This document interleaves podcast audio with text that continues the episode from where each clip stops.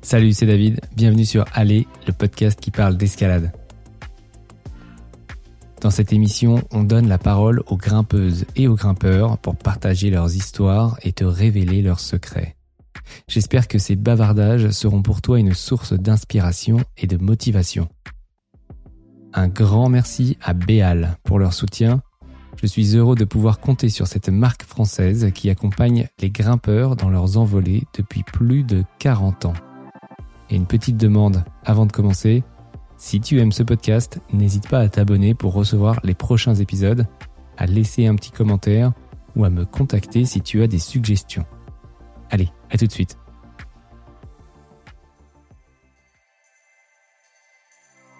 Bah, je peux dire que c'était peut-être la plus grosse claque de ma vie. là, tu te rends compte que tu as loupé le train. Puis, puis as merdé comme il faut. Et puis tu sais pas si c'est possible de réparer ce que tu as merdé. Je, je, veux euh, retisser tous les liens que j'ai cassés. Donc ma famille, bien sûr, ma compagne, ma fille, mes amis, moi-même, mon corps et euh, last but not least, l'escalade.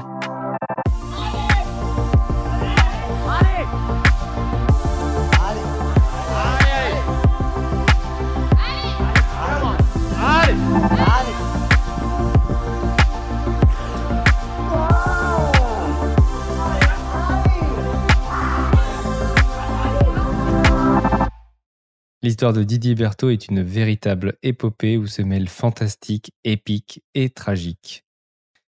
Pour cette fois, je ne veux rien vous spoiler de ce qui va suivre. Je préfère laisser Didier vous raconter son histoire dans les moindres détails. Juste un conseil. Comme lui-même le dit si bien, accrochez vos ceintures. Allez, bonne écoute. C'est marrant, quand je, t'ai contacté, je savais que tu étais suisse, donc je me disais, bon, il est dans le Valais, c'est pas, ça va pas être compliqué. Et puis tu me dis, mais il y a 10 heures de décalage. Je comprenais pas. qu'est-ce qui, qu'est-ce qui s'est passé? T'es où? Bah là, j'habite à Squamish, euh, donc c'est au Canada, c'est euh, du côté de Vancouver, euh, et j'y habite depuis euh, une année et demie. Ouais. ouais qu'est-ce qui t'a ramené là-bas? Voilà, c'est une longue histoire, mais mais je vais la raconter parce qu'elle est quand même intéressante et puis elle fait partie de ma vie. Euh, c'est ici à Squamish qu'en 2005, j'avais essayé assez longtemps la fameuse fissure qui s'appelle la Cobra Crack, qui avait été euh, filmée, ça avait donné le film First Ascent. Mais Pierre Mortimer, c'est ça? Peter Mortimer, ouais. Peter, ouais. Peter, ouais. ouais, c'est Pierre en français. Ouais, c'est ça, ouais.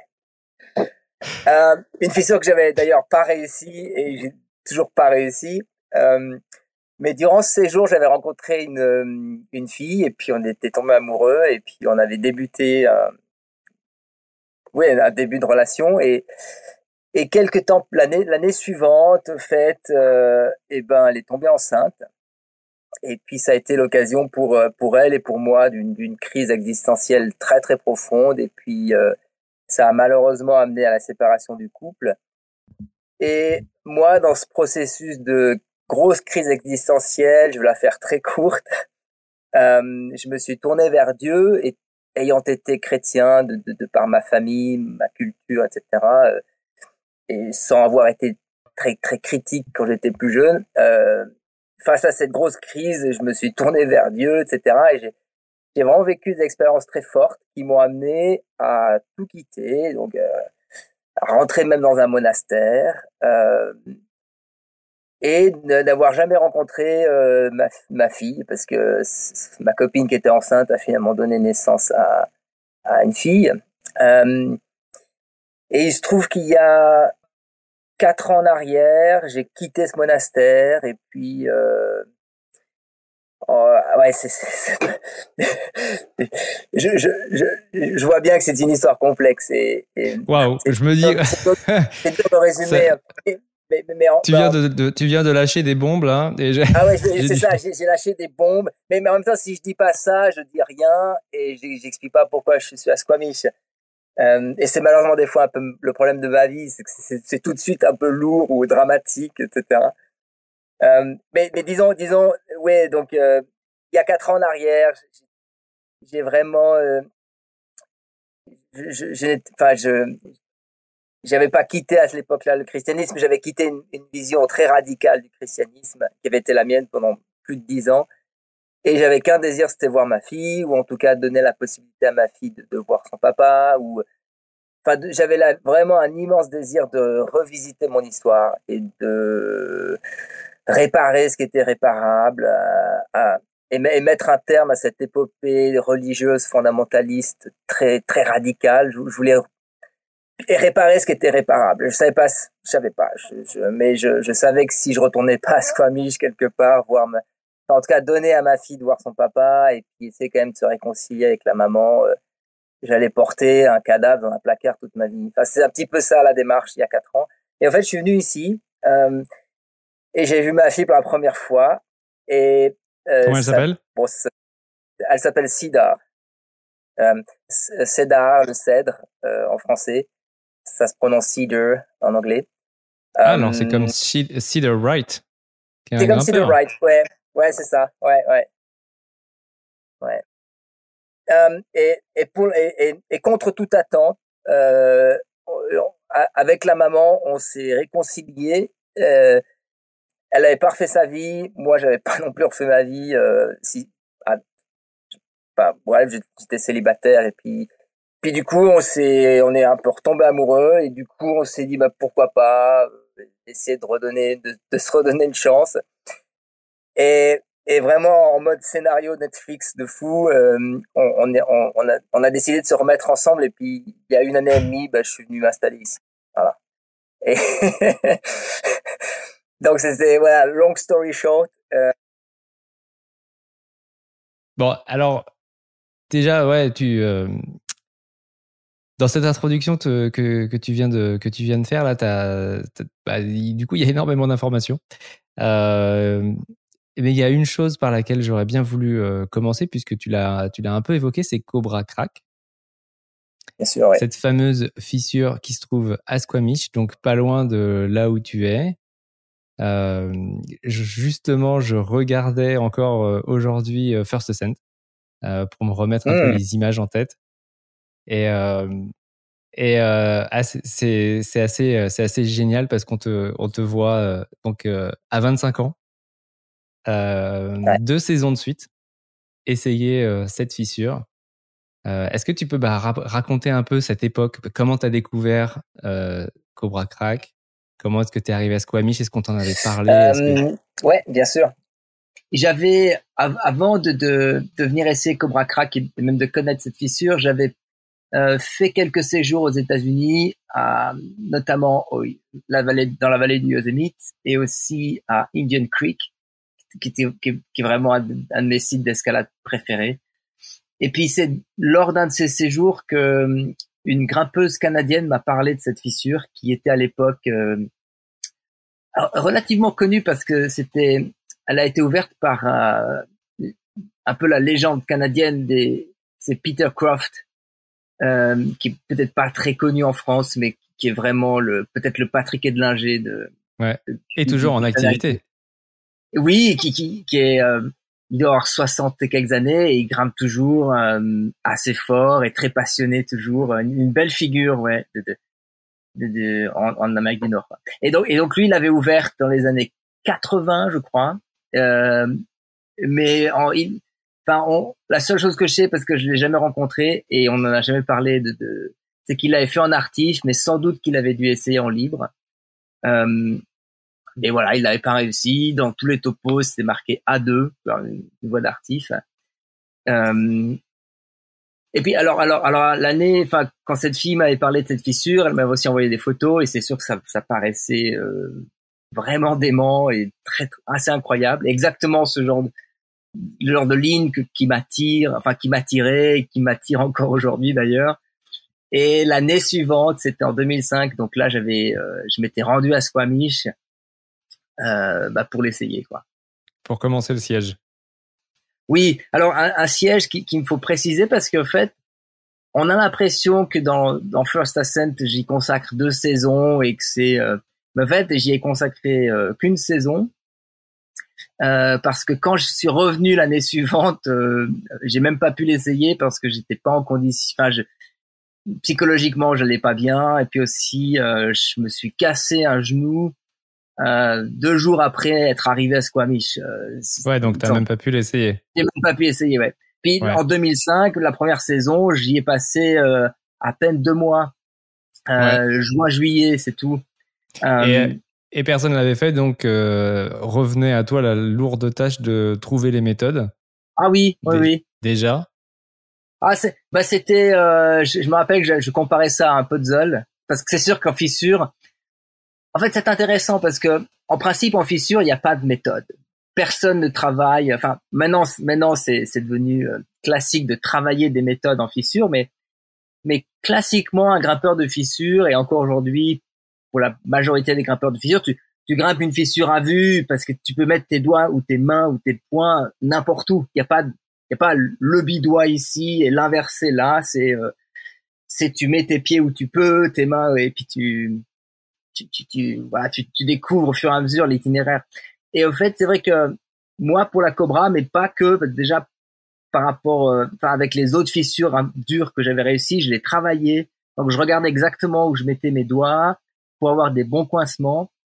Et puis, là, pour la Cobra, c'était vraiment un puzzle parce que il fallait trouver des méthodes et j'ai même, euh, c'était marrant parce qu'à à, deux endroits dans la Cobra, je prends la fissure qu'avec un seul doigt une fois, c'est classique, un, mono comme ça, classique.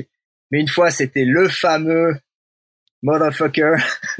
Donc, je prenais un mono, doigt inversé, voilà, que, que je venais vraiment coincer parce que quand tu plies le doigt, ça s'élargit un petit peu.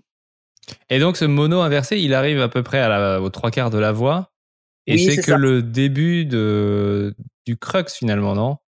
Oui, tout à fait, parce qu'à ce moment-là, euh, la, la, fissure qui est déjà déversante peut-être à 35 degrés, à ce moment-là, elle passe à 40-45 degrés sur euh, peut-être un mètre ou deux. Et euh, c'est pas et donc le mono, tu le prends dans la section à 45 degrés et c'est pas si dur parce que tu as toujours tes pieds dans la section à 30 degrés. Mais quand tu arrives après, tu as vraiment les pieds dans la smoule. et donc tu en pratiquement que en en no fit euh, ou avec des pieds coincés tout en bas mais très déversants donc tu peux pas beaucoup charger et effectivement les moves d'après sont pas forcément plus durs mais mais très très physiques et le, crux c'est un peu cette section euh, il n'y a pas un crux c'est toute la section comme ça ouais. et alors donc il y avait Peter Mortimer qui filmait pour euh, First Ascent. Donc First Ascent c'était quand même un film à propos des premières ascensions. Je pense qu'il attendait, en tout cas, il, aurait, il aurait bien aimé que tu le fasses. Est-ce que ça a été euh, une raison de revenir la saison suivante, d'avoir cette pression euh, qu'il y allait avoir un film qui sortirait sur cette, euh, sur cette voie Ouais. c'est vrai que ce qui s'est passé avec Peter, c'était, je, je, vais la prendre un peu plus large, comme ça on, on comprend mieux aussi le, c'est-à-dire que euh, on s'est rencontré à Indian Creek de manière complètement improbable, et lui était en train de tourner un film. Et puis euh, il tournait un film donc sur euh, Indian Creek avec Indian Creek, c'est vraiment le, le, centre de l'univers pour les fissures. T'as as des fissures partout, c'est juste magique, etc. Et donc il voulait faire un film qui montrait des fissures faciles, des fissures historiques, des fissures larges, des fissures fines, enfin tous les types de, de, de, de, fissures. Et il voulait dans son film montrer une fissure dure, une sorte d'exploit. Et c'est vrai que j'étais pas prévu au casting, mais je suis arrivé à ce moment-là et puis j'ai essayé une voix et, et puis euh, il m'a demandé si j'étais d'accord de venir, euh, enfin qu'il me filme. Et quand il est venu me filmer, j'ai réussi la voix. Et donc il a il a touché du doigt euh, enfin, il a et donc et donc c'est devenu le, l'apothéose du film d'Indian Creek, c'est ma réussite de cette voie difficile et réussite qui est capturée dans le moment. C'est vraiment et donc ça dégage une émotion parce que le caméraman est là quand quand ça se passe, tu vois. Et du coup, il s'est dit bah oui, on pourrait faire un film First Ascent où on capture cette euh, cette magie de l'émotion quand quand vraiment il, enfin quand tu scènes quoi, quand tu arrives à il y a une magie que tu n'arrives pas à répliquer euh, si tu vas euh, filmer une voix que tu as déjà réussi, même très très dur. C'est pas la même chose que quand c'est la première fois. Toi. Et c'est vrai que pour la Cobra, qui a donné First Ascent, l'idée c'était euh, de capturer ces moments et notamment euh, dans Cobra. Et c'est vrai que j'étais j'étais très proche, donc il y avait tout pour effectivement capturer ce moment, mais j'avais pas réussi en 2005.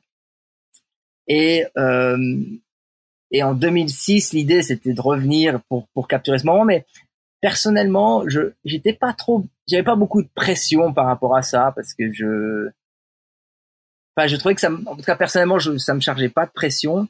Par contre, comme je l'ai évoqué dans mon intro de manière beaucoup trop rapide, c'est sûr, et puis peut-être même trop, euh, euh, j'avais, bah, j'avais ma copine qui était enceinte. Pour moi, j'étais, j'étais encore, pas, j'étais en tout cas pas du tout, ça c'était pas prévu, et c'est malgré toute la bonne volonté du monde qu'on a mis pour déjà un notre couple et puis accueillir cet enfant. Enfin, enfin moi j'étais dans un état euh, très, ouais, c'est très très difficile quoi. Et ouais, mentalement, c'était pas facile d'être sur les deux les deux champs.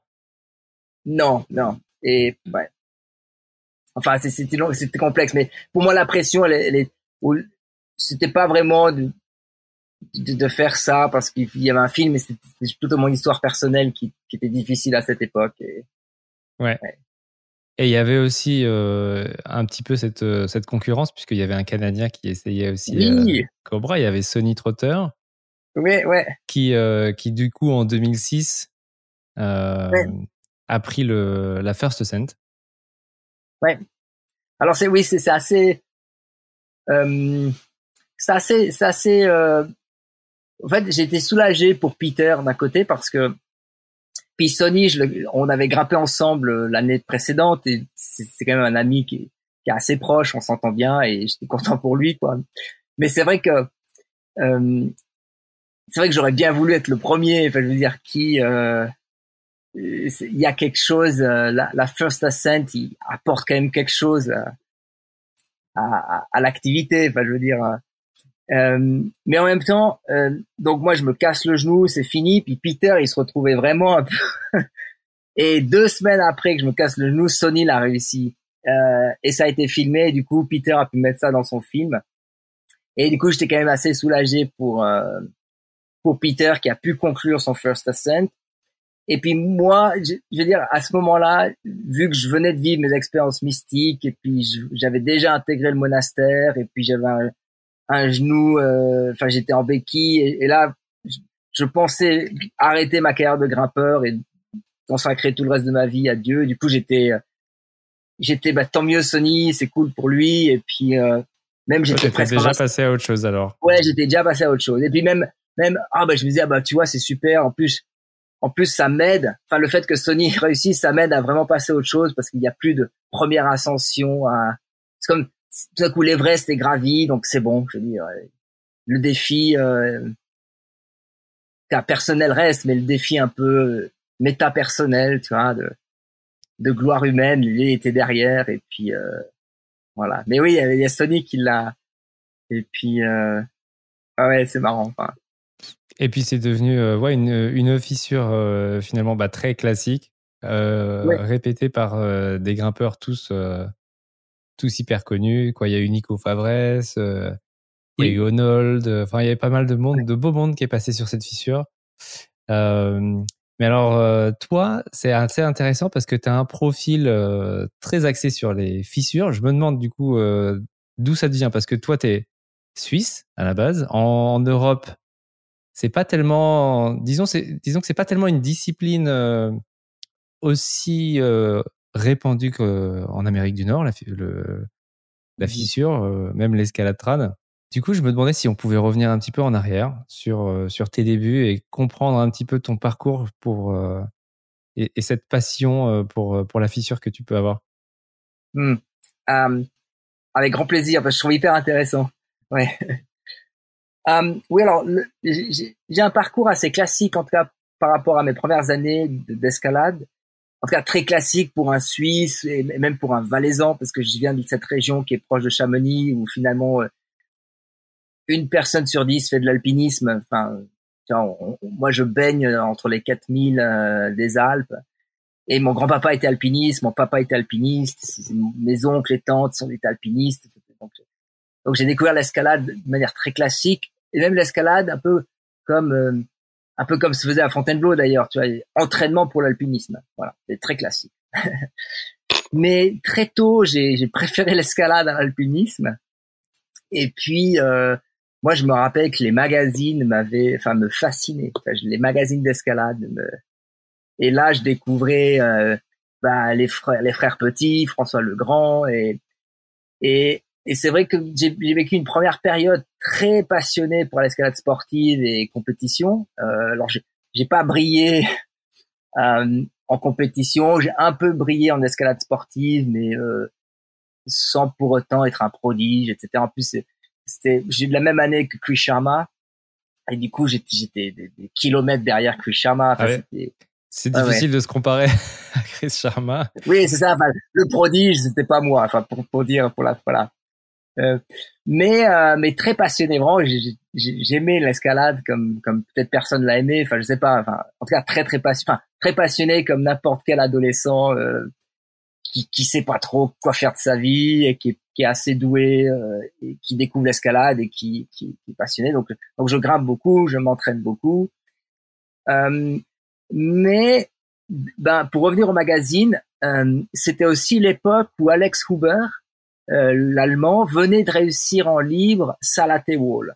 Ouais, Donc Salate Wall, euh, c'est sur El Capitan et Yosemite, c'est 30 longueurs, avec notamment euh, ce qui s'appelle le Head Wall, c'est en 26 ou 28e longueur. Euh, T'as un mur de 50 mètres complètement lisse, légèrement déversant, rayé par une fissure.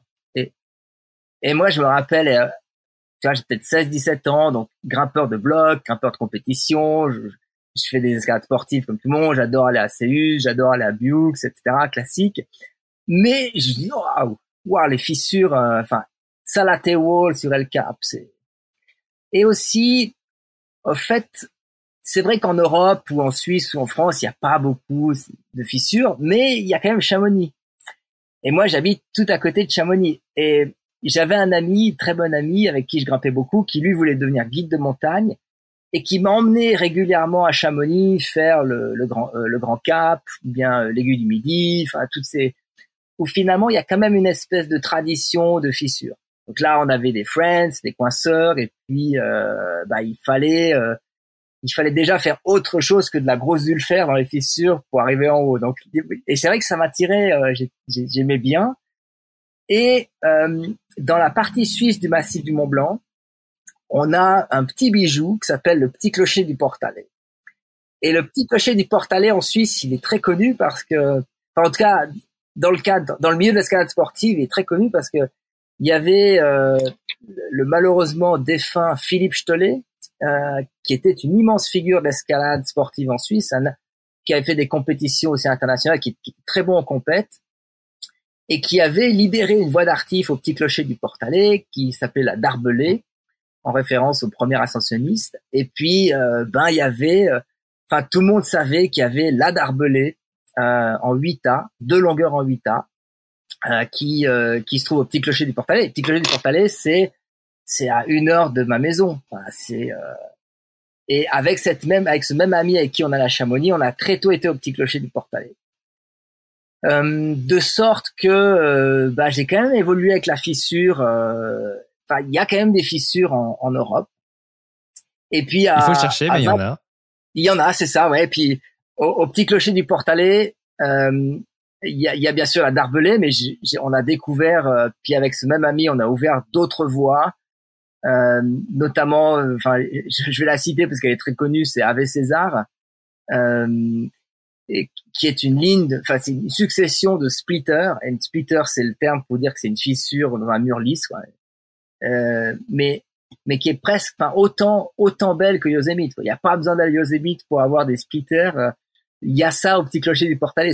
Et c'est et c'est très différent de Chamonix aussi parce que le, petit clocher du Portalet, c'est un, un, granit qui n'a pas été travaillé par les glaciers, un granit très brut et très vertical aussi, euh, assez unique dans les Alpes. Euh, enfin voilà. Donc moi j'avais ça quand même comme euh, et avec toujours en ligne de mire ah mais j'aimerais bien aller aux États-Unis faire Salate Wall. Ah, ouais, ça clairement ça avait saisi ton imagination, ah, c'était un petit peu ton, ton point de repère euh, par ah, rapport à, tes, à, tes, ambitions, à tes objectifs. Et d'ailleurs j'ai euh, j'ai 21 ans quand je fais mon premier voyage aux États-Unis et je passe deux mois ou trois mois à, au Yosemite. Enfin, je fais San Francisco.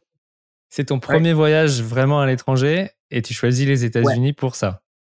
Ah bah bien sûr, ouais. Et, et, je fais pas dire le siège sur Salate Wall, mais je je enfin je, je passe le premier mois à Yosemite à m'entraîner dans les fissures, donc à répéter les classiques, etc. À, à, à, me, à, me, à me familiariser un peu avec les techniques du big wall. Euh, et puis euh, j'envoie un push de 3-4 jours dans Salate Wall où je me fais mais euh... ah je me fais ramasser. Euh, c'est assez, c'est assez marrant d'ailleurs parce que comme comme tous les Européens, peut-être même avant moi et après moi, j'ai fait, j'ai regardé un topo de Salate Wall et tu compares les cotations américaines avec les cotations françaises et tu dis, mais en fait, c'est 5B, 5C, 6A, 6B, 6A, 5C, 6A, 6C, 8A, 8A, euh, 7A, euh, 6B, 6A. Et tu te dis, mais c'est, enfin, c'est une journée de falaise. Euh, ok, faut se lever le matin, 30 longueurs, mais mais c'est tout à fait accessible. Et au fait, ce qui se passe, c'est que n'importe quel 5B, c'est une espèce de cheminée, fissure large, improtégeable, où j'ai vert fluo, tu sors, en, t'as les chevilles en sang parce que tu dois coincer, tu sais, c'est les off aussi. Puis, tu, puis, puis, je me suis pris de la claque de ma vie. Euh. Enfin, je suis sorti au sommet de Salate Wall avec euh, avec mon compagnon là mais c'était, euh, on a fait le headwall en artif, on était complètement exténué. Euh, enfin, c'était. Ouais, ce, qui devait, euh, ce qui devait être une, une balade de santé s'est transformé en ah aventure épique. Ah, ah ouais, complètement. Mais alors, mais alors au niveau, au niveau expérience, c'était génial parce qu'en en espace de deux mois, même si c'était la claque, la claque, la claque, tu passes de là, là à l'époque je rappelais 8 7 plus en falaise et j'étais même pas capable de faire un vita, donc c'est très humiliant. Ouais, ça c'est l'époque de ma cabane au Canada? Ouais, c'est ça, ouais. Et euh, c'est très humiliant, mais en même temps, j après ce premier séjour aux États-Unis, j'avais un bagage. Euh, puis, puis, puis là, j'avais ratifié mon, mon amour des fissures. Ça, ça m'a pas du tout dégoûté. Au contraire, c'était là, ouais, mais en fait, c'est c'est juste génial. en fait, si tu passes euh, cette, euh, cette épreuve du feu, oui, soit t'en sors dégoûté à vie, soit t'en sors amoureux et passionné pour, pour toujours, quoi. C'est ça? Ah, Je pense c'est un peu ça, oui. Ouais. tu veux plus en entendre parler ou alors c'est bon, c'est parti, quoi. Ok. Du coup, tu restes aux États-Unis à ce moment-là, tu rentres en Europe, qu'est-ce qui se passe? Oui, alors bah, je fais un séjour classique de trois mois aux États-Unis, je rentre en Europe et puis Oh, là, je saurais pas trop dire. Le, je me rappelle plus l'enchaînement exact des événements, mais c'est vrai que euh, j'avais aussi, ou non, je pense que j'ai découvert aussi un peu au même moment qu'il y avait un petit Yosemite qui existait aussi en Italie, qui s'appelle euh, Valle dell'Orco. Et euh, et du coup, euh, je je vais à la Valle dell'Orco, qui est qui est aussi pas si loin de ma maison. C'est trois heures de voiture, c'est c'est quand même. Euh, et Valle d'Orco, c'est bah voilà, c'est aussi la preuve qu'il y a des fissures en Europe. Et, et puis là, je pense que c'était l'année suivante, ouais, je, j'ai trouvé un toit en fissure qui est devenu finalement aussi une grosse classique, s'appelle Green Spit, euh, qui est un 8B euh, de référence. De référence, ouais. Euh, puis aussi, enfin, c'est c'est ça qui est très euh, spécial en fissure, c'est esthétiquement, c'est des lignes exceptionnelles. Et euh, bah là je me suis retrouvé à j'étais pas le premier à l'avoir euh, repéré cette fissure. Il y avait un très fort grimpeur italien malheureusement décédé aussi Peruca. Euh, je crois que c'est Roberto Peruca euh, qui l'avait essayé mais qui avait pas réussi. Et puis alors pour la petite histoire c'est vrai qu'il l'avait il l'avait essayé avec des spits. Et puis alors moi à, à cette époque j'étais devenu un peu une sorte de d'ayatollah. Ah, du speed. voilà, c'est ça, pas de speed dans les fissures. Euh. C'est vrai que tu avais mauvaise réputation pour les speeds. Euh. Oui, oui, oui. Alors, ceci dit, je, trouve, en, regardant mon passé, je trouve quand même assez intéressant parce que c'était pas, c'était pas non plus, je démonte les speeds pour rendre la voie impossible, euh, parce que non, je, je, démonte les speeds parce que je pense que ces fissures méritent d'être grimpées dans un style qui est, qui est, qui, voilà, le style fissure.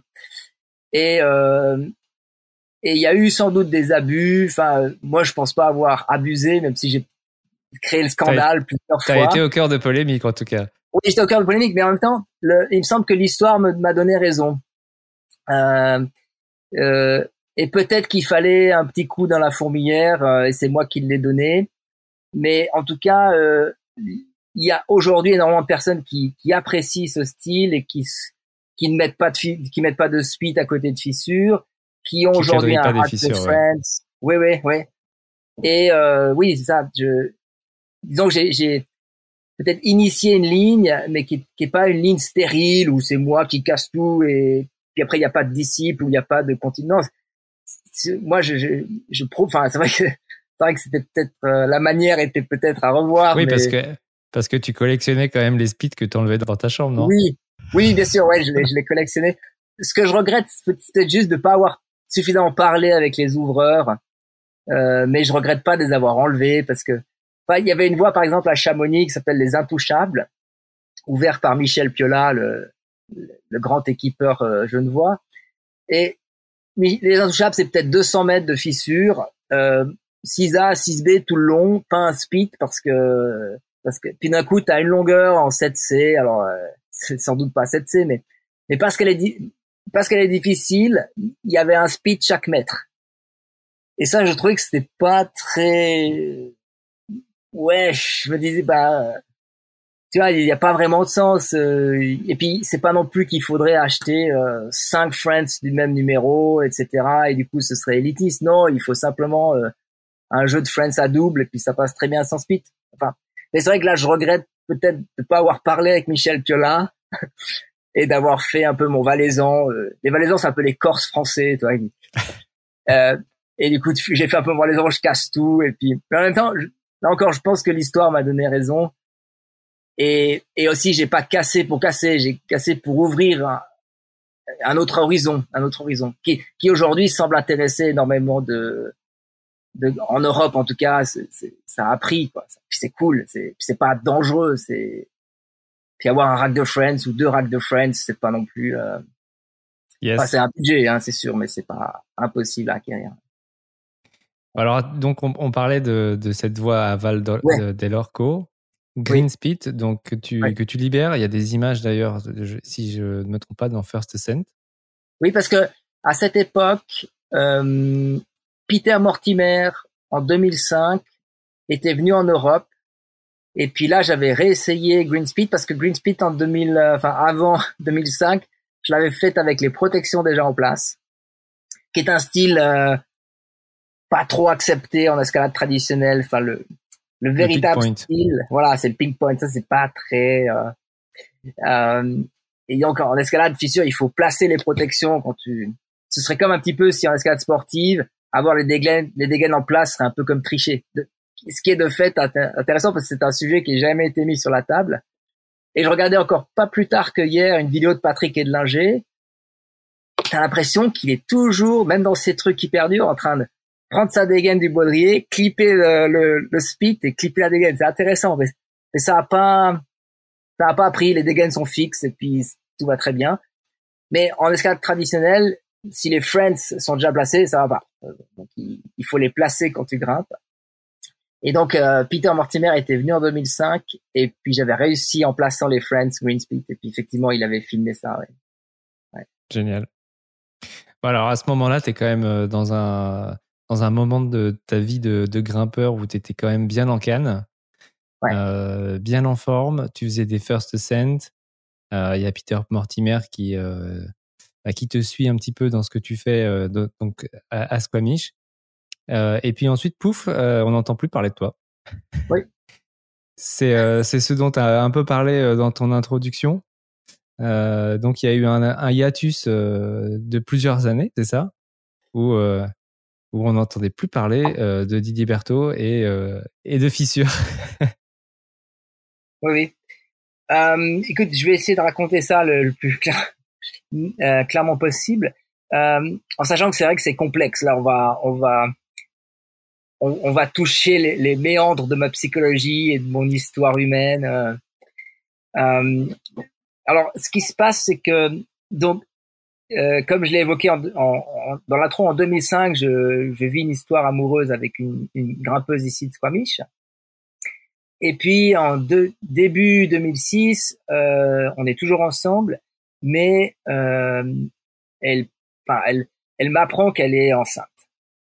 Et, et ça, euh, waouh, moi ça m'a, euh, ça m'a vraiment, vraiment euh, euh, bousculé, énormément bousculé. Pour, enfin, la raison principale, c'est que je me sentais mais absolument pas capable et très démuni et et je, je pense aussi que j'avais pratiqué l'escalade comme certains ou certaines le pratiquent, un peu comme une, pas dire une fuite de la société ou des engagements responsables, mais, mais un peu quand même. C'est-à-dire que mon rapport au monde, de la société a jamais été facile. Je, suis plutôt une sorte de rêveur, euh, un peu surdoué, toujours en dehors des cases, et du coup, hein, très seul. Et, et ma première réaction avec le, le monde de la société, c'était pas, j'ai jamais été comme un poisson dans l'eau et je trouvais pas ma place. Euh, j'étais quand même très sociable, j'avais pas trop de soucis, mais, mais j'avais incapable de me projeter euh, professionnellement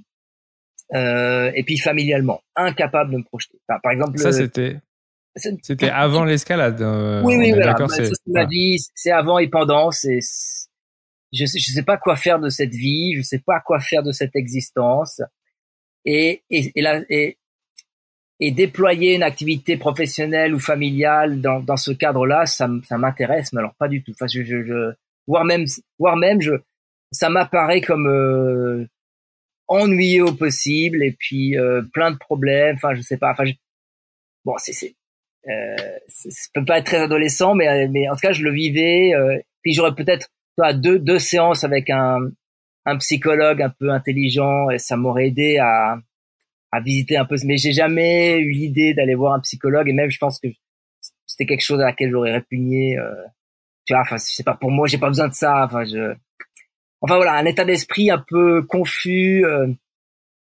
tourmenté, etc. Et et, euh, et l'escalade comme euh, waouh.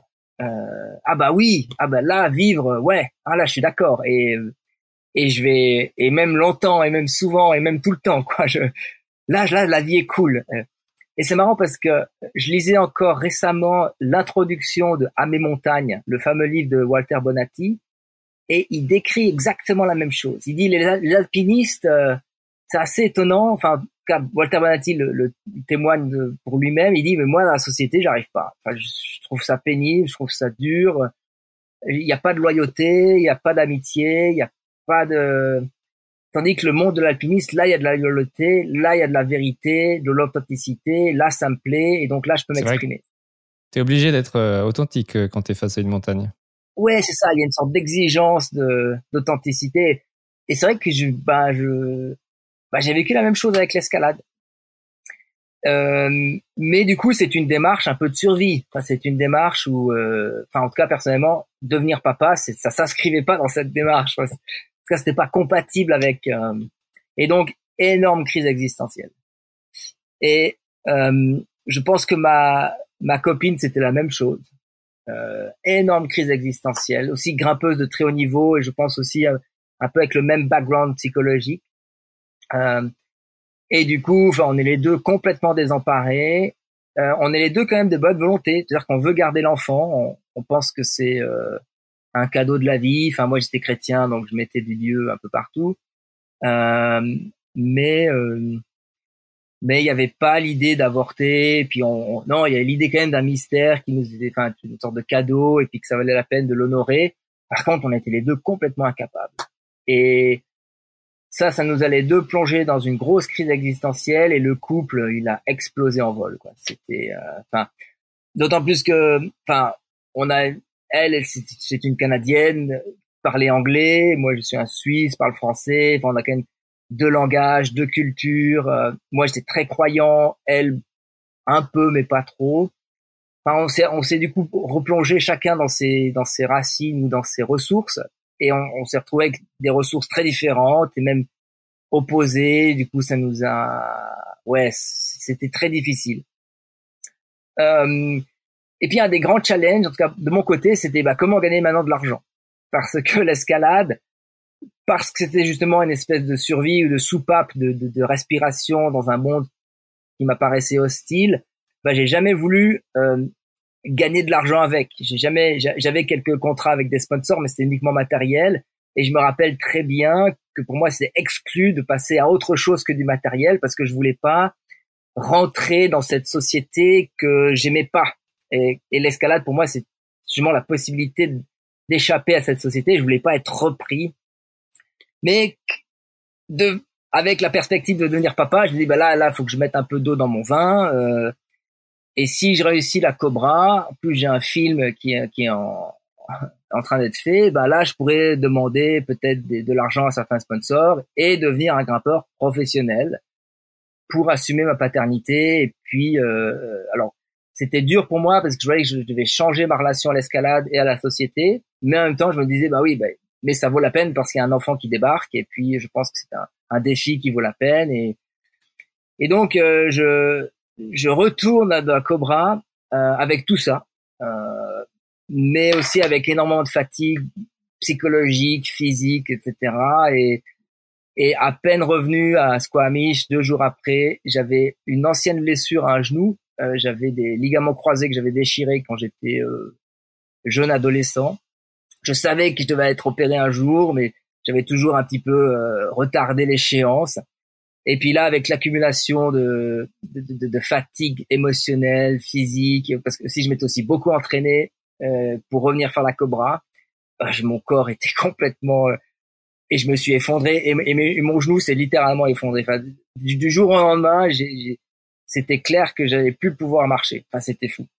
enfin, j'avais mal. Ça faisait des mois que j'avais mal. Ça faisait des mois que je tirais ma, ma jambe. Et puis là, vraiment, je suis arrivé à Squamish. En plus, je pense aussi avec l'avion, le décalage horaire, enfin tout ça, je me suis retrouvé. Euh, vraiment, j'ai demandé à mon copain d'aller chercher des béquilles euh, à l'informatie, quoi. Enfin, c'était c'était fou. Et en même temps, euh, ça a été un grand soulagement parce que c'est là ah bah voilà ou moi ben non voilà je j'arrête la Cobra, euh, je, je, rentre en Suisse, je me fais opérer, puis j'aurai du temps pour réfléchir à comment maintenant euh, réorienter ma vie. Mais au même moment, ce qui s'est passé, euh, moi qui m'étais tourné vers Dieu, euh, Jésus, l'Église catholique, avec un peu comme vraiment une manière très existentielle, je vis une expérience mystique.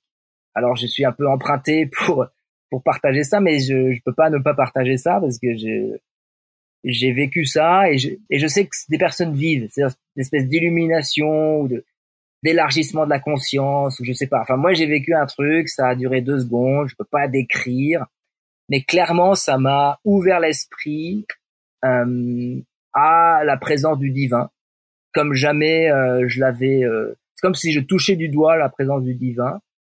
Et puis euh, ça venait pour moi comme confirmer que le catholicisme était la religion absolue, avec les réponses absolues, et que Jésus, c'est euh, le sauveur absolu de tous les hommes. Et, et, si on veut devenir heureux, libre, épanoui, ben, il faut devenir chrétien. Euh. Enfin, je, enfin, je, en l'espace de deux secondes.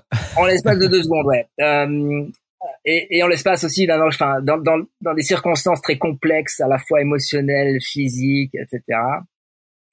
Euh, et, et alors, mais c'est vrai qu'après je résume parce qu'après ça s'est déployé sur plusieurs moments, mais après, euh, euh, ah, disons que je, disons qu'aussi ça, ça, enfin moi je me suis euh, vu comme étant appelé par Jésus pour être un disciple ou un apôtre ou un missionnaire.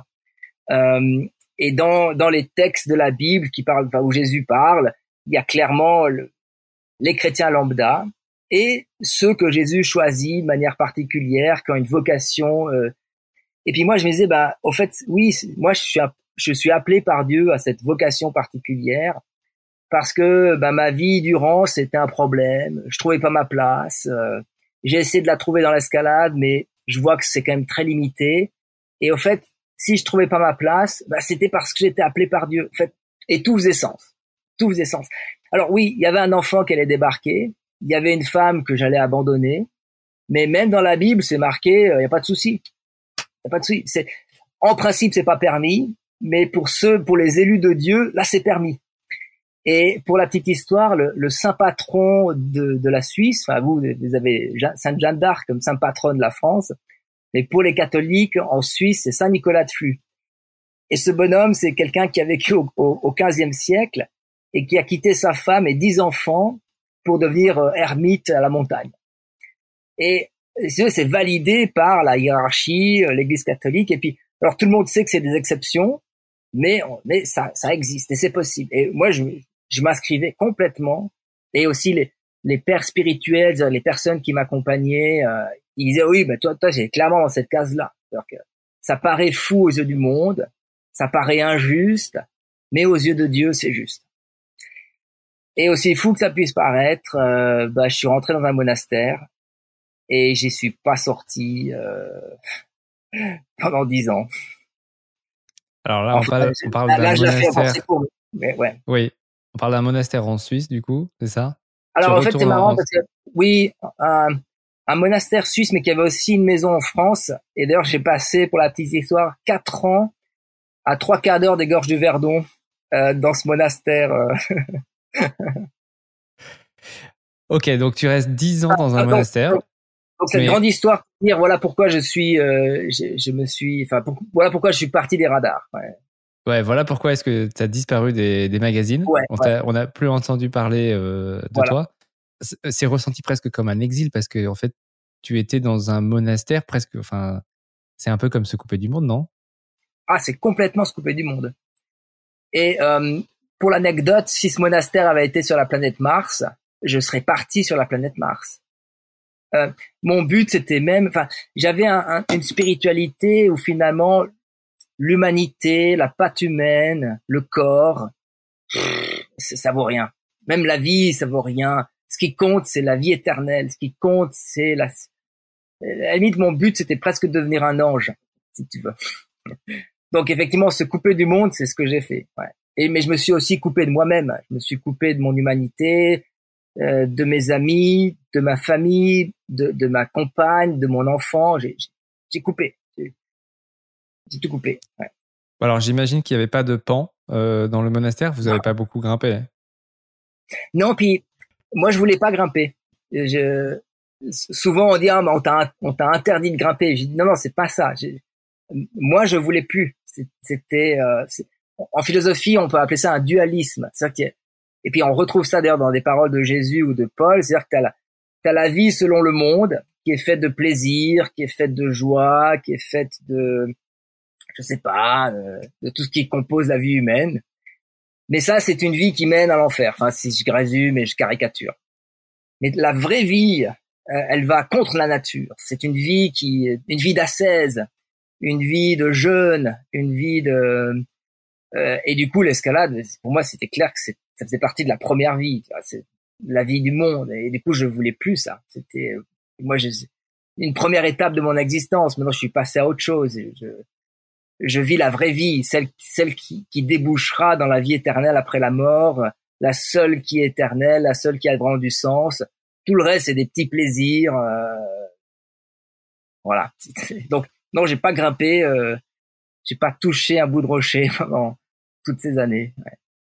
Donc, dix ans euh, dans une dans une vie un peu un peu. Est-ce que est-ce qu'on peut dire de, de reclus? Alors moi, je, je, je sais pas. Je j'ai pas vécu dans un monastère, mais est-ce qu'on peut dire ça, en, tout cas en recul de, de la société? Complètement, oui. D'accord. Ah ouais. euh... On n'était pas, en autarcie, mais on était en semi-autarcie aussi. Ouais. ouais. Euh, mais, euh, mais du coup, là, je te vois, tu es en face de moi à Squamish. Oui. Euh, qu'est-ce, qu'est-ce qui s'est passé alors depuis, puisque j'ai l'impression que tu n'es plus dans un monastère Non, non, non seulement je suis plus dans le master, mais je, je, je, peux même plus m'appeler chrétien aujourd'hui. Euh, alors, ce qui s'est passé, c'est que j'ai eu la chance euh, d'avoir été. Euh, on m'a demandé d'aller faire des études universitaires pour devenir prêtre dans le cadre de ce monastère, parce que toute organisation catholique euh, s'organise autour de la figure du prêtre, euh, qui est une sorte de représentant de Jésus pour la communauté.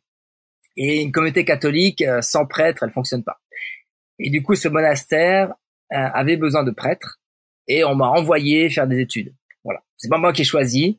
Euh, c'est eux qui ont dit il, est, quand même pas bête ce Didier, il réfléchit bien, donc il peut aller faire des études de théologie et, et il fera un bon prêtre pour la communauté. Voilà. Euh, et du coup, je me suis retrouvé euh, d'une part dans un cadre qui n'était plus le monastère à proprement parler. Je me suis retrouvé en, en Suisse, dans la ville de Fribourg, à côtoyer des étudiants, euh, pas forcément de théologie, voilà, comme si j'étais à la fac, voilà, comme si j'étais à la Sorbonne à Paris. Et, mais étudié la théologie en vue de devenir prêtre.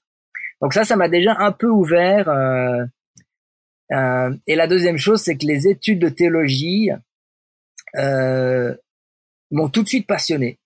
Euh, C'était euh, et pour la petite histoire, j'avais lu aucun livre de ma vie quand j'étais plus jeune. Je détestais euh, m'enfermer dans des théories ou pour moi, je voulais vivre l'expérience. Et donc c'est un peu pour ça peut-être aussi l'escalade. Tu t'es ça te permettait de t'ouvrir justement à ces expériences? Oui, c'est ça. Oui, oui, tout à fait. Je, je, je voulais pas. Enfin, j'opposais très clairement la, les, théories, euh, les idéologies euh, à l'expérience. Et, et, là, d'un coup, je découvrais que la, la théorie euh, pouvait être au service de l'expérience. Et du coup, je suis passé à fond dans l'étude de la théorie. Donc, j'ai étudié les bouquins. Enfin, j'ai lu, j'ai lu, j'ai lu. J'ai lu de la philosophie, de la théologie, de l'histoire, et j'ai récupéré toutes mes années où je n'ai jamais étudié un bouquin parce que je grimpais.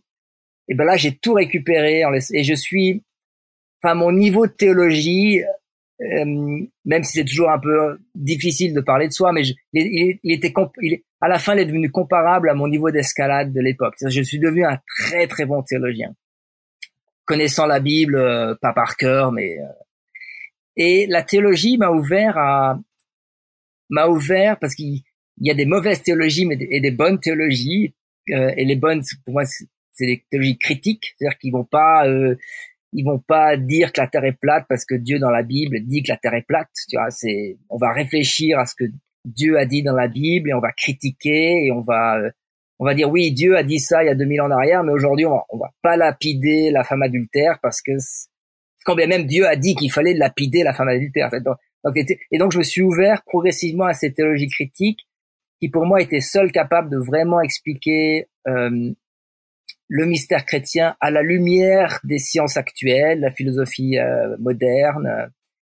Euh, mais du coup, cette théologie critique m'a amené à un christianisme beaucoup plus humaniste. Voilà. Je, mais là aussi, désolé pour euh, l'auditeur, qui, l'auditoire qui était pas trop philosophe. Mais donc je suis passé. Mais pour résumer, je suis passé d'un christianisme très radical, fondamentaliste ou, littéral aussi. C'est écrit, voilà, Dieu, Dieu a dit, donc c'est donc je fais. Un christianisme où finalement, euh, peu importe ce que Dieu a dit, ce qui est important, c'est la relation à l'autre, c'est l'amour de l'autre, le respect de l'autre, la justice à l'égard des plus petits. Enfin, et là, ben, à la fois ma relation à ma communauté, bah, ça n'allait plus, et ma relation à ma propre histoire, ça n'allait plus parce que j'avais un enfant et que j'avais rejeté en un sens, j'avais une compagne que j'avais plaquée pour Dieu, et donc j'avais commis en flagrant délit l'injustice, celle-là même qui était dénoncée par certaines paroles de Jésus, en tout cas dénoncée par le christianisme humaniste euh, auquel je commençais à adhérer. Et, et donc euh, ça m'a amené en 2019 à quitter le monastère et à n'avoir qu'un désir, c'est de réparer ma vie ou réparer les injustices que j'avais commises au nom de Dieu, euh, mais qui étaient des injustices euh, ouais, bien bien comme il faut quoi. Euh, et si on veut toujours intégrer Dieu dedans, ben, bien comme il faut au nom de Dieu, enfin aux yeux de Dieu aussi.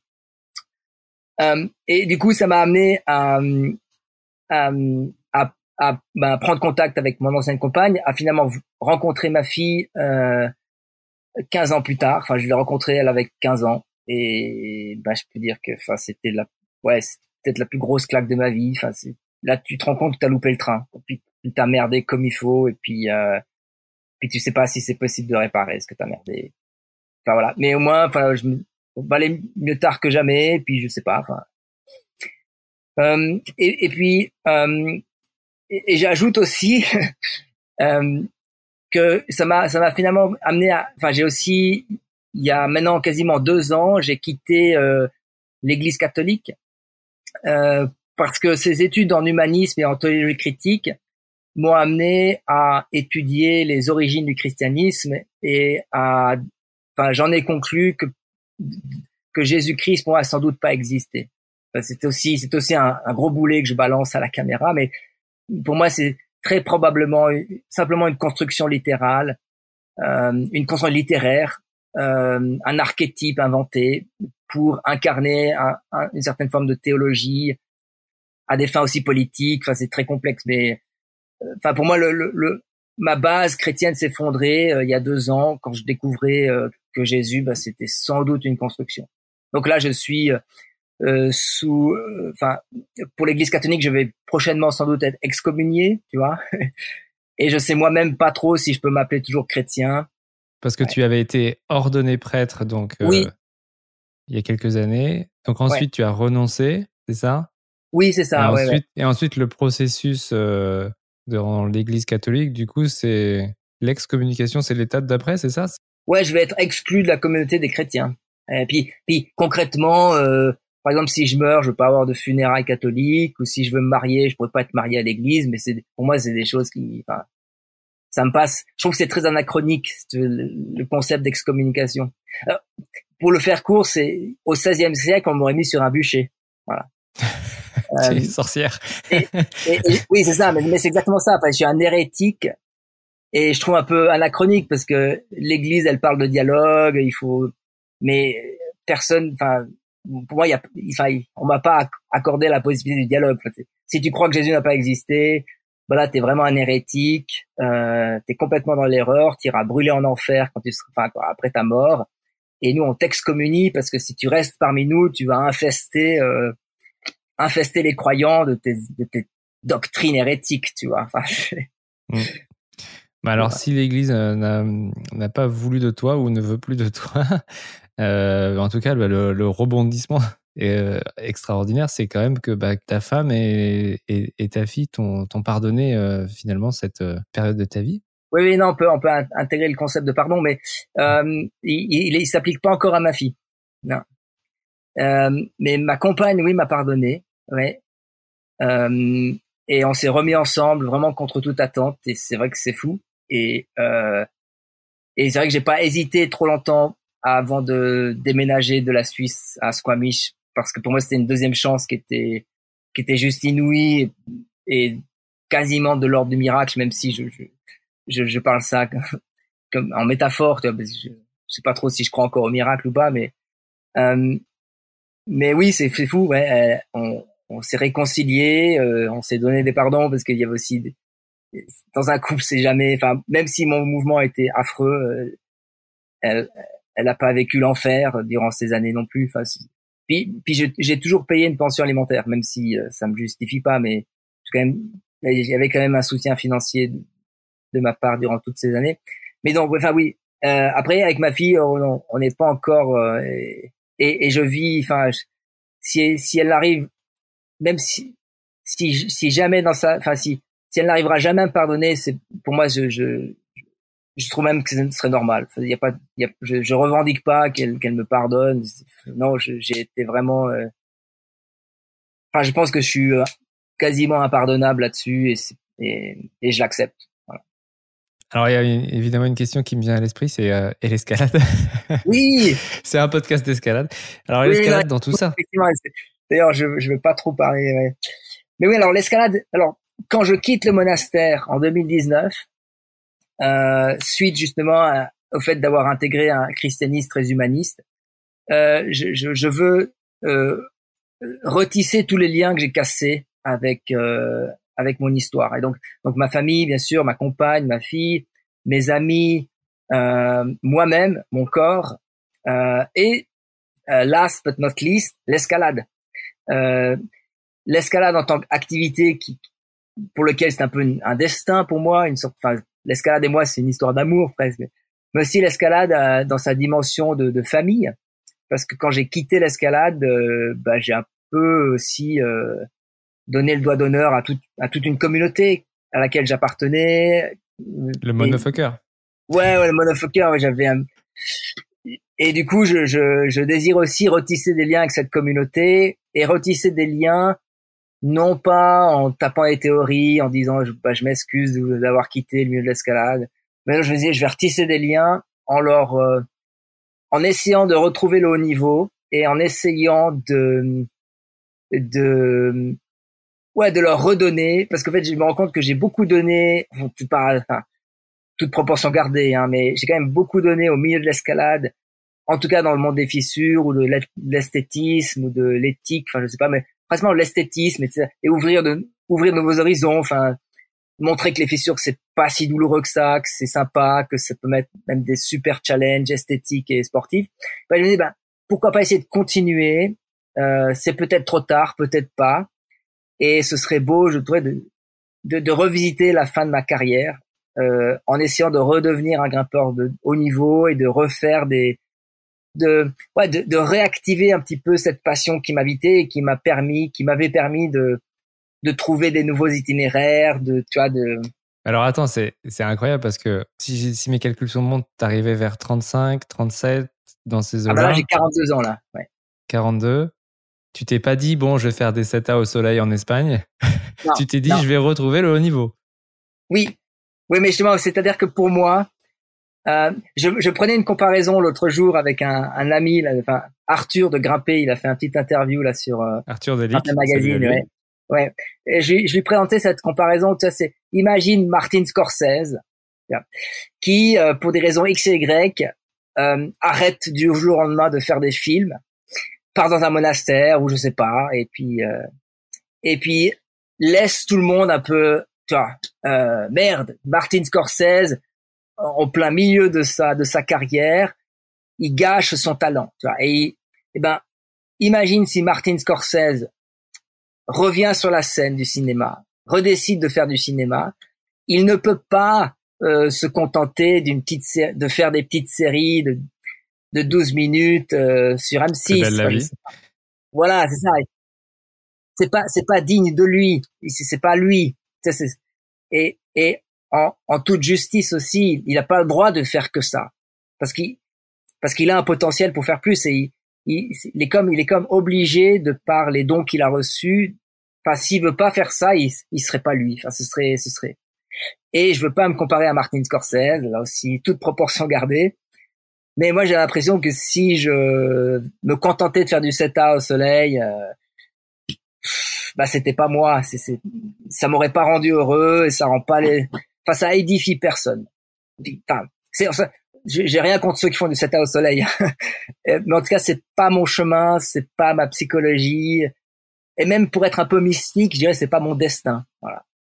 Ok, donc là, tu reviens euh, et t'as l'écro. Alors là, je t'entends absolument plus. Excuse-moi, tu m'entends un peu? Ouais, là, je te rends. Ouais. Donc je disais, ok, donc t'as l'écro. c'est euh, c'est pas un c'est pas un petit comeback. T'as quand même des des fortes ambitions parce que ton niveau, je, le rappelle, euh, à l'époque où tu avais 20-25 ans, c'était quand même 8C, 8C+. Oui. Donc tu frôlais quand même avec le, bah, le, le, niveau, euh, le très haut niveau de, de l'époque. Euh, depuis, il y a de l'eau qui a coulé sous les ponts, mais quand même en escalade trad, aujourd'hui, c'est c'est aussi, bah, c'est quasiment la limite. Hein. Oui. Et donc dernièrement, alors déjà peut-être que tu peux nous dire un petit peu comment ça s'est passé ton retour, ton retour aux affaires. Comment est-ce que Comment est-ce que tu t'y es remis euh, comment ça, Qu'est-ce que tu as ressenti Est-ce que, que tu as ressenti des choses que tu n'avais pas ressenties depuis longtemps Est-ce que Ouais. Alors, euh, c'est, c'est assez sympa parce que euh, quand je quitte le monastère, je me retrouve à Toulon euh, parce que j'étais lié à l'évêque de Toulon. Euh, et euh, donc, je redébute l'escalade à Toulon. Est-ce que tu à la lance sans père sur les pas des lingers? Euh, non, mais j'allais au, au Barou, j'y suis allé au Simaï, euh, euh, toutes ces petites falaises à, à Toulon, quoi. Et, et puis euh, si les, les, petites salles d'escalade, donc à la Seine. Euh. mais je me rappelle la première fois, je suis allé à la salle d'escalade, celle qui est tenue par Cyril. J'ai loué des chaussons d'escalade. Et euh, tu sais ces gros chaussons avec le devant, c'est tout, c'est dans une basket. ouais, c'est ça. et j'avais mal aux pieds, j'avais mal à la peau des doigts et j'avais, euh, je pense, enfin une semaine ou deux après, j'étais au CIMAI avec un ami, j'ai fait un 6B quoi. Et j'arrivais pas à faire plus que 6B. Et est-ce que, comme tous les euh, bon, grimpeurs, je vais dire old school, mais vraiment entre guillemets, tu as pesté contre le style des ouvertures euh, modernes? Non, euh, non, non, non, au contraire. Et là, je, je trouve assez. Euh... Non, j'ai pas du tout pesté. Je me suis même euh, un peu pris au jeu. Ouais. Je me suis dit, il y a, y a, y a... c'est juste con de s'enfermer dans un style et de dire, ben, nous, avant, c'était mieux et c'était comme ça qu'on doit faire. Je me suis dit, ben non, autant s'ouvrir à ce qui se fait maintenant, euh, même si même si je repars à zéro encore une fois. mm. Comme en fissure, toi en fissure, je suis passé de 8C à 8A ou même pas. Euh, mais je me dis, mais c'est cool de s'ouvrir au truc, tu vois. Et pour les, pour la, le nouveau style, de, alors je suis encore, je, suis, je suis encore assez un, je suis pas du tout encore bien dedans, mais j'aime bien. Je trouve intéressant. Et je, je peste pas. Je... ok. Et donc, premier retour en falaise sur un 6B. Voilà. Après, je veux dire que le 7A est venu assez vite. Et puis après, j'ai rencontré un, enfin, j'ai rencontré un Tchèque qui habitait Toulon. C'est comme de faire du vélo, hein, les, les 7A, c'est ça? ouais, là, il a fallu quand même un peu sortir les. Mais c'est vrai qu'alors techniquement, j'avais tout gardé. Enfin, en tout cas, ouais. de ma technique old school. Non, mais voilà, il y a de l'espoir pour les, les gens qui ont arrêté l'escalade pour ah, des X, ouais. Y raisons pendant très longtemps, qui en ont fait oui. jeunes. Ah ben, moi je pense quoi. Et puis, euh, puis c'est vrai que si j'avais ce schéma qu'à 40 ans c'est fini pour tous les sports et que, enfin, de toute façon t'es, euh, bah ouais, c'est pas si vrai que ça. Euh... Je te vois faire la, la, pente descendante avec ta main. Oui, c'est ça. mais... Sur une pente descendante, ouais. Ben en fait pas trop quoi. C'est ça qui est fou. Enfin après. Ah, il faut pas. C'est peut-être pas généralisable parce que je me c'est vrai que j'ai l'impression enfin tout le monde me dit que j'ai 30 enfin, je, je donne l'impression d'avoir 30 ans et c'est vrai que j'ai l'impression d'avoir un corps qui est encore très jeune par rapport à mon âge. Donc peut-être c'est pas généralisable mais je suis étonné de voir qu'à 40 ans en fait c'est quand même possible de progresser. Et puis euh, je veux pas spoiler le truc mais en début d'été j'ai refait un 8C en fissure euh, et j'avais j'avais la caisse comme jamais j'ai comme presque comme jamais j'avais eu la caisse quoi. Donc euh, Bon, bah alors, c'est spoilé. Ouais, c'est complètement spoilé, ouais. Mais je vais revenir en arrière. Euh, pour dire que quand je suis à Toulon, je rencontre aussi un Tchèque euh, qui, qui, qui s'est un peu euh, formé dans, dans, la, dans, le coaching. Et puis, il m'a un peu poussé à être coaché pour avoir un programme d'entraînement. Et c'est vrai que pendant deux ans, j'ai suivi un programme d'entraînement. Euh, et ça m'a ça m'a pas mal aidé, ouais, pour euh, voilà re reconstruire de la à reconstruire un peu ce qu'il fallait construire en termes de force, d'endurance. De... Tu veux nous dire à quoi ça ressemblait un petit peu?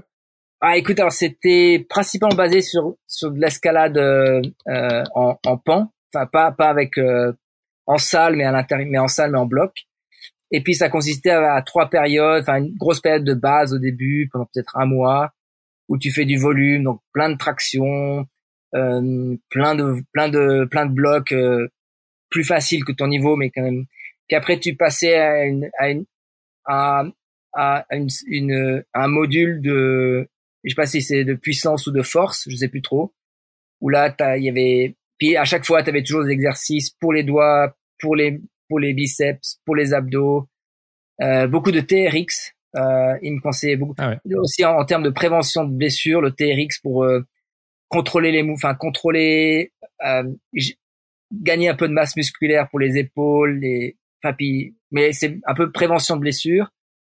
Et puis, euh, puis dernière, c'est dernier module où là tu tu faisais de la de la résistance. Enfin tu voilà. En l'espace de six mois, enfin en, en juin. Donc je recommence l'escalade en, en novembre et en juin je refaisais mon premier 8A. J'étais quand même content. Ouais. ouais, quand même, ouais, tu peux. C'était en, en, en sept mois, en huit mois, ouais. dans les gorges du Blavet pour les les locaux. ouais. Le gros eh ben, classique à 8A des Verts dans les gorges du Blavet. je sais plus son Comment il s'appelle Je sais plus. Ah. Euh, okay. Homo erectus peut-être, un, un, peu basique comme ça. Euh, ah. Mais juste, enfin, aucune technicité, juste de la, juste de la grosse caisse, quoi. De l'envie. Ouais, ouais. Ok, et donc tu ouais, disais, donc, euh, euh, tu disais, tu as spoilé un petit peu. Effectivement, est-ce qu'on peut dire que tu as défrayé la chronique? Parce que c'est un peu comme ça que moi, euh, j'ai réentendu euh, parler de toi récemment. Donc, tu as enchaîné une fissure qui s'appelle Crack of Destiny. Ouais, ouais. Et t'es le premier ascensionniste de cette de cette fissure qui qui va probablement côté aux, alentours de 8C. Hein. On peut on peut jamais dire si c'est. Euh, Exactement. Ouais. Mais en tout cas, un sérieux retour aux affaires. Oui. En plus, dans ton style préféré. Oui, oui. oui. Alors, c'est une histoire incroyable. Oui. Eh ben, vas-y, je te laisse le raconter. Ouais, ok, ok. donc le background, c'est donc celui-ci, le désir de de, de, refaire, non pas parler de moi, mais de, de refaire, enfin de, de, de, me réinscrire dans cette ligne où je cherche des nouvelles itinéraires et je cherche à, à pousser la limite en escalade de fissures et je cherche aussi des itinéraires esthétiquement incroyables. Donc ça c'est le background. Euh, et je reviens à Squamish euh, en mars de l'année dernière. Et puis, alors c'est sûr, donc je m'installe pour vivre avec ma compagne et, notre fille, pas pour la Cobra Crack, mais mais euh, il se trouve que ma compagne et ma fille habitent Squamish, donc je les ai rejoints ici. Euh, et c'est sûr, je me dis, ben, est-ce que je vais euh, consacrer du temps pour essayer la Cobra, terminer cette euh, cette épopée. Euh, enfin, à l'époque, je, je, oui, déjà au mois de mars l'année passée, j'avais, je pense, un bon 8B, 8C en falaise. Euh, donc c'était envisageable d'aller essayer la Cobra qui, qui, qui tourne autour des 8C aussi.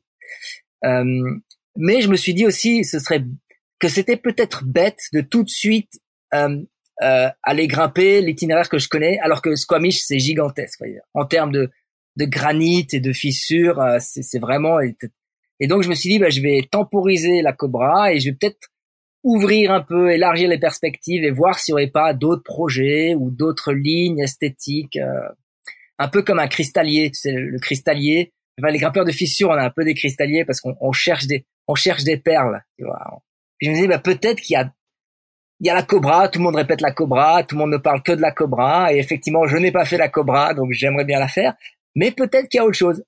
Je me suis dit, euh, restons ouverts, je vais pas me précipiter. et donc j'ai passé plusieurs semaines, voire mois, plus la météo était pas bonne, donc je peux pas grimper dehors, à explorer des itinéraires. Alors je, je, je jumelais, je regardais des photos, etc. Et je suis tombé sur euh, un itinéraire en particulier euh, qui, qui, qui, enfin, qui était ex, qui est exceptionnel, ouais. Et euh, qui avait été essayé par euh, les grimpeurs un peu du coin et notamment euh, euh Sonny Trotter. Euh, mais ils en avaient conclu qu'elle n'était pas possible parce que il y a une section à la fin où la fissure devenait trop fine et voilà.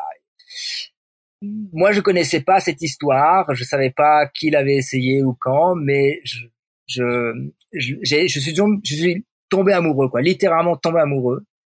Euh, et euh, du coup, je me suis, j'ai, là, j'ai mis le siège. Là, j'ai, j'ai. Euh, T'as pas lâché. J'ai pas lâché. Je, je l'ai presque, j'avais presque réussi l'année passée. Euh, j'y étais monté 30 fois l'année passée. Alors là, là pour le coup, c'était, c'était le siège, quoi. De, de juillet à octobre, euh, j'y allais peut-être deux fois par semaine. Et euh, et puis dès, dès le début aussi, j'ai trouvé la combine pour franchir euh, le passage qui était réputé impossible. Euh, grâce notamment, enfin, il y aura peut-être une petite vidéo qui va sortir prochainement où on verra. Je fais un karaté kick en mode mais carrément horizontal. Euh, c'est dément, euh, qui me permet de rejoindre un dièdre et de, de faire une sorte de crucifixion aussi pour, euh, enfin, pour, rejoindre le dièdre. C'est un mouvement, c'est un mouvement exceptionnel. Et euh, et c'est et, bon l'année passée je l'ai pas réussi et cette année où, je, où, je, me suis beaucoup entraîné cet hiver pour ça euh, et cette année je l'ai réussi et c'était exceptionnel ouais. Enfin, pour moi c'était c'était enfin exceptionnel déjà rien euh, enfin en termes d'escalade, parce que c'est comme clipper le relais de ton projet. Enfin, n'importe quel grimpeur qui clip le relais de son projet, c'est juste une joie. Enfin, c'est incroyable. un truc auquel tu as réfléchi euh, des jours et des nuits. Oui, c'est ça. Tu t'imagines avec le bac final dans la main et, et mais, mais, mais tu sais que c'est pas. Et d'un coup, t'as le bac final dans la main, tu clips la chaîne, c'est juste surréaliste, quoi. Et euh, mais après aussi. Ouais, c'est ce moment enfin, qui, qui, qui, est finalement assez rare, mais qui, qui, est tellement magique. Enfin, donc il y avait ça, mais il y avait aussi, euh, bah, c'était une première ascension euh, où là, euh, tu, tu, tu, tu, grimpes en plus un itinéraire qui avait été jugé impossible par euh, par des grimpeurs quand même assez costauds, quoi. Et euh, et puis ça correspondait exactement à ma démarche plus générale de vouloir euh, refaire un peu de pas un exploit, mais voilà, refaire ce que je sais faire, à savoir des belles fissures dures, de d'en refaire pour la communauté des grimpeurs. Voilà, je euh, d'en offrir une nouvelle. Ouais, De, de, de, voilà. Oui, il y a 15 ans, j'ai tout envoyé péter, même plus, ça fait même 18 ans maintenant ou 19 ans, quasiment 20 ans. J'ai tout envoyé péter. Euh, par mon langage non verbal, j'ai dit et j'ai redit que l'escalade c'était de la merde et que ça valait rien. Et ben là, je, je revenais et je, et je voilà, je, je, je repartageais ma passion avec cette fissure que j'ai appelée effectivement The Crack of Destiny, la fissure du destin, parce que je trouvais qu'il y avait un peu, un peu de destin dans tout ça. Et ouais, c'est, c'est, c'est fou, ouais, c'est fou. C'est, et c'est sûr que ça a un peu défrayé la chronique parce que effectivement, euh, Didier, Didier is back, tu vois. Et, ouais, c'est le retour sur scène.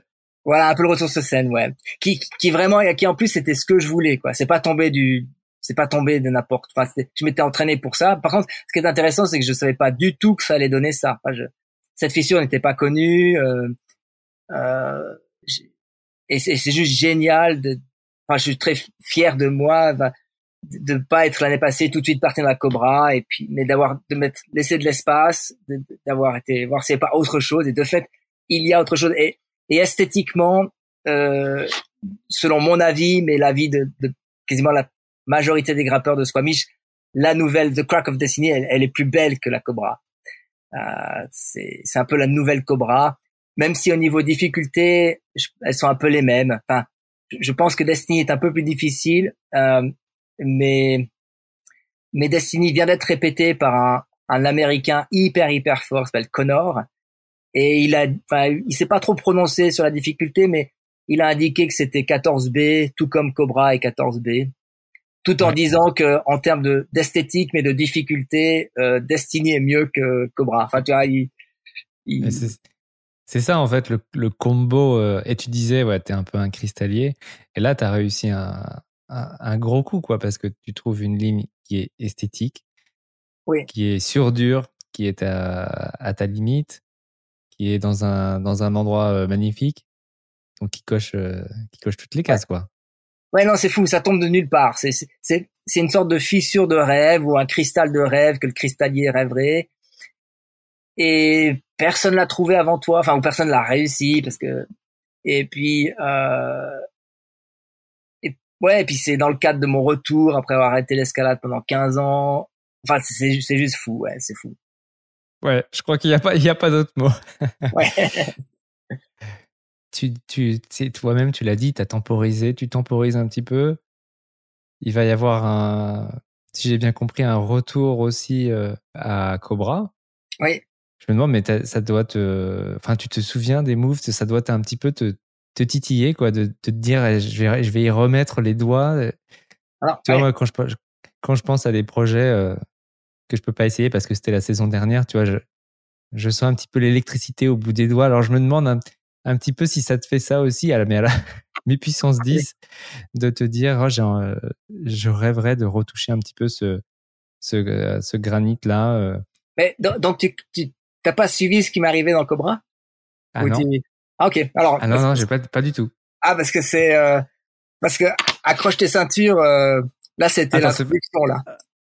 ah, c'est fou. Alors, en fait, par rapport à Cobra, autant l'année passée, je voulais temporiser, mais j'y suis quand même allé deux fois l'année passée. Parce que j'ai rencontré un ami canadien qui euh, qui, euh, qui, qui était en train de l'essayer et puis il m'a un peu convaincu à venir euh, en tout cas l'assurer. Et puis c'est vrai que je me suis dit bah pourquoi pas aller l'assurer puis pourquoi pas aller voir les moves en moulinette euh. et donc l'année passée j'y suis allé deux fois. Euh, j'étais vraiment bien dedans. Enfin j'ai changé un peu mes méthodes parce que ils ont notamment au sommet Nicolas Favresse avait trouvé une méthode qui consiste à aller coincer un, un, talon par-dessus ta tête, euh, qui est la nouvelle méthode qui est devenue relativement classique aujourd'hui. Donc j'étais j'étais content, mais en même temps je voulais pas consacrer du temps à la Cobra et je me disais clairement la Cobra, je vais attendre d'avoir la caisse et puis euh, je vais juste retourner quand j'ai la caisse, je vais la faire rapidement. C'était un peu mon idée. Pour pas repartir dans une espèce de. Puis j'avais mon projet de Crack of Destiny, etc. Et cette année, pendant que j'essayais Crack of Destiny, j'y suis retourné encore deux fois, aussi avec mon copain canadien là, toujours en moulinette, euh, checker les moves. Et là, j'ai peut-être j'ai peut-être été une fois en tête pour checker les placements des friends, etc. Recalibrer un peu les mouvements, etc. Et quand j'ai fait The Crack of Destiny, je me suis dit bah maintenant, maintenant c'est bon, c'est le moment. Euh, il y avait pas mal de grimpeurs qui essayaient Cobra et c'est des gens que je connaissais, qui étaient très sympas et l'ambiance était très bonne. Et j'avais réussi mon projet de Crack of Destiny, j'avais la grosse caisse. Euh, et donc, euh, j'ai commencé à faire des essais dans Cobra euh, juste après. Donc, c'était euh, fin juin, début juillet. Et dès mon premier essai, je tombe tout en haut. Euh, le, mon deuxième jour d'essai, je retombe tout en haut, encore un tout petit peu plus haut.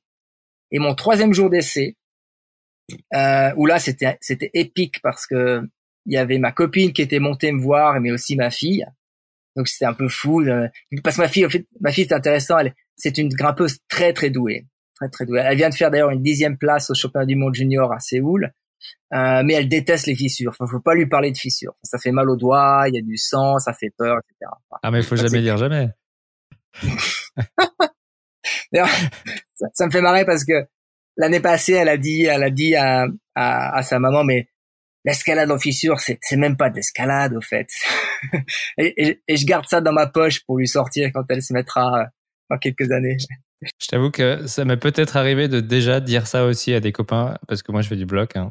de ah dire, enfin pas tout à fait ça, mais de dire si je devais parler à quelqu'un qui fait de la fissure, je j'aurais même pas, je savais même pas comment leur parler. Quoi, j'ai pas le même langage. C'est c'est un autre ah c'est un univers. C'est un autre monde, ouais, c'est un autre monde.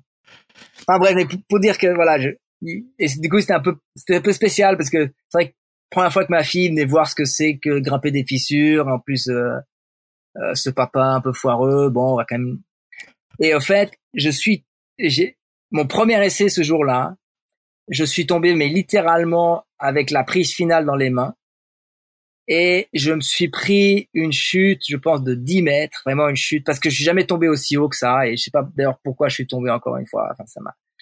Et il se trouve que la réception de la chute, je sais pas pourquoi, c'est très mal placé et je me suis cassé le poignet. Et je viens, je viens d'enlever le plâtre il y a deux semaines. Euh. Mais non. Je t'assure, ouais. Donc, donc, euh, donc la Cobra, voilà, une histoire un peu, enfin, qui était déjà un peu folle et très, très chargée humainement, qui là continue à, à prendre des proportions, euh, qui, qui, là, non, bah, c'est pas possible. Qu'est-ce qui se passe euh? Ouais, l'histoire continue, quoi. Waouh. Excuse-moi, mais je, je suis scotché, quoi. Oui, oui, c'est. Tu m'avais dit d'accrocher ma ceinture, mais. ah non, c'est, c'est barge. C'est barge. en plus, en plus, il y a, enfin, la chute en tant que telle, il y a, il y a énormément de grappeurs qui l'ont prise, celle-là. Mais il y a bien sûr que moi pour me casser le poignet, là, tu vois. Et aussi, elle est connue pour être impressionnante, la Cobra. Oui, cette chute est connue pour être impressionnante parce que tu dois faire un, il y a plusieurs mouvements où tu peux pas placer de protection, de, mais tu tombes dans le vide, donc c'est bon. Oui, il y a 4 là, mètres. Euh, ouais, ouais, c'est ça. Mais là, là, là, je suis tombé tellement haut, puis j'ai aussi tout envoyé dans le bac final et je, je l'ai pas tenu, donc j'avais un peu le, le, enfin, j'ai envoyé et je me suis retrouvé à prendre une chute mais gigantesque et j'ai un peu tourné aussi dans la chute, de sorte que je suis arrivé un peu de dos, genre j'ai mis le main, la main pour pour amortir et, et, je me suis je me suis éclaté le poignet. Quoi.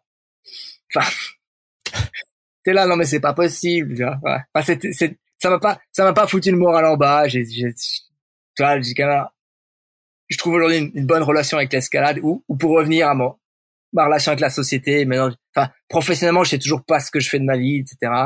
Mais je suis heureux de vivre et je suis heureux de, d'être dans cette société. voilà. Enfin, du, du, coup, j'ai pas, j'ai pas la même relation qu'avec l'escalade que j'avais avant. Du coup, c'est pas la fin du monde de m'être cassé le poignet, mais j'étais là quand même. Ah, c'est ah, dis donc, il y, a quelque chose avec cette voix, mais qu'est-ce qu'il y a euh... Enfin, c'était. Et donc, j'ai envoyé, j'ai enlevé mon, j'ai eu six semaines de plâtre et euh, là, j'ai enlevé le plâtre il y a deux semaines et je recommence que maintenant à grimper. Euh, enfin voilà. Ok. eh ben, eh ben, dis donc. Euh, ben, je m'attendais pas du tout, franchement. Ah, c'est euh, à, cette, à cet épisode, à cette péripétie, tu vois, euh, supplémentaire. J'ai l'impression que c'est une histoire euh, à ah, épisode, quoi. C'est première saison, deuxième saison. Qu'est-ce qu'est-ce qu'ils vont encore inventer les scénaristes Oui, c'est ça. Ma vie est un peu une série Netflix, ouais. J'avoue. Ouais, en tout cas, c'est c'est ce que tu dis là juste à l'instant. Maintenant, tu as cette, cette relation qui est beaucoup plus posée, plus saine à l'escalade et c'est pas ton monde qui s'écroule. Oui, c'est ça. Euh, euh... Est-ce que c'est, est-ce que, est-ce que ce n'est que partie remise? Ah oui, oui, Cobra, j'ai, enfin Cobra, je me laisse quand même la, la liberté de pas retourner. Il n'y a, a, pas de pression. Euh, je, je, suis pas enfermé dans dans l'idée de à tout prix réussir ce projet. Enfin, voilà, je me laisse la liberté de pas retourner. Mais ceci dit, j'aimerais beaucoup retourner. Et, et, si les conditions sont réunies euh, dans le futur, je pense cette saison, je pense c'est mort à cause de mon poignet. Mais euh, j'aimerais beaucoup retourner. C'est Cobra, oui, ce serait. Euh... Enfin, et puis ce serait une. En plus, la chute a été filmée, donc euh, donc il y aurait aussi une belle histoire. Pourquoi pas un petit film Pourquoi pas aussi faire un petit film avec Peter Mortimer Parce que son film First Ascent l'a quand même propulsé bah c'est les, les, prémices, en fait, c'est euh, ce qui préfigure les Real Rock. Exactement, ouais. C'est ce qui... Pré... Enfin, First Ascent, ça a donné naissance à une série de films First Ascent, qui, eux, ont donné naissance à Real Rock. Et maintenant, Peter, enfin, et Peter Mortimer, je l'ai connu comme, euh, comme caméraman, réalisateur autonome. Enfin, il avait sa petite boîte, il était lui seul dans le Colorado à maintenant gérer peut-être une équipe de 50 personnes à faire des real rock chaque année. c'est un business, c'est fou. C'est devenu un énorme business, ouais. Ouais. Et, et ce serait cool de peut-être faire un film avec lui là-dessus. Euh, ouais. Et, et c'est marrant parce que finalement le, le principe de ces films, c'est un peu toujours, euh, c'est un peu toujours ça. Bah, c'est capter effectivement, c'est capter l'émotion, cette émotion rare qui, qui se dégage. Euh, Ouais, c'est vrai que je me souviens de deux ou trois Real Rock où euh, t'as les larmes aux yeux euh, à la fin de, oui. à la fin du film parce que euh, parce que t'as un grimpeur qui a réussi son truc. C'était un projet de plusieurs années et c'est toujours un petit peu aussi scénarisé pour qu'il y ait ce cheminement où il y a une difficulté à surmonter et au bout il arrive. Enfin bon. Oui, c'est Alors c'est marrant, c'est marrant de voir que ça prend en fait un peu naissance avec toi. quand il te rencontre à Indian Creek oui, tout à fait. C'est, puis c'est vrai que on, on, avait un peu élaboré le concept ensemble aussi de, First Ascent. Il y avait euh, et on avait, on avait, c'est vrai, on avait quand même pas passé pas mal de temps autour de café pour, pour parler de, de enfin, on avait un peu élaboré. Euh, enfin, c'est vrai que je trouvais, je trouvais qu'il y a quelque chose. Je trouvais aussi que dans le, d'ailleurs, on le voit dans l'histoire de l'alpinisme et même dans l'histoire de l'escalade, qui est une sorte de prolongation de l'histoire de l'alpinisme, il y a une sorte de fascination de la First Ascent. Les grimpeurs sont nés lorsque toutes les montagnes ont été gravies et toutes les faces et toutes les arêtes. Euh, quand il y avait plus de first ascent à faire dans les Alpes, ben on a commencé à en faire euh, dans des petites falaises. Il y a, quand même toujours ce, le slogan de North Face c'est pas mal. Never stop exploring. Il, y a quand même quelque chose en nous qui et là la first ascent elle est un peu dans cette ligne de, l'exploration des, limites de, de, la nouveauté. Enfin, c'est c'est c'est très, enfin, ça vient chercher quelque chose dans l'homme très très profond, quoi. Hmm. Ouais. Mystique peut-être, très mystique. Ouais, ouais, oui, c'est ça. Un peu mystique, un peu qui, qui, rejoint le sens de la vie ou un peu des désirs profonds, inconscients de d'aller voir plus loin ou d'aller découvrir l'inconnu. Euh. Repousser les frontières. Repousser les frontières. Ouais. Et c'est vrai que l'histoire humaine, c'est ça. Hein. Euh, on est on est assez négatif, je trouve aujourd'hui par rapport à l'épopée humaine parce qu'on on a l'impression qu'on est face à un désastre. Euh, et il y a un certain désastre. Hein, je veux pas être négationniste, hein, je veux pas être un écolo euh, négationniste écolo, mais mais je pense pas qu'on puisse nous réduire à ça.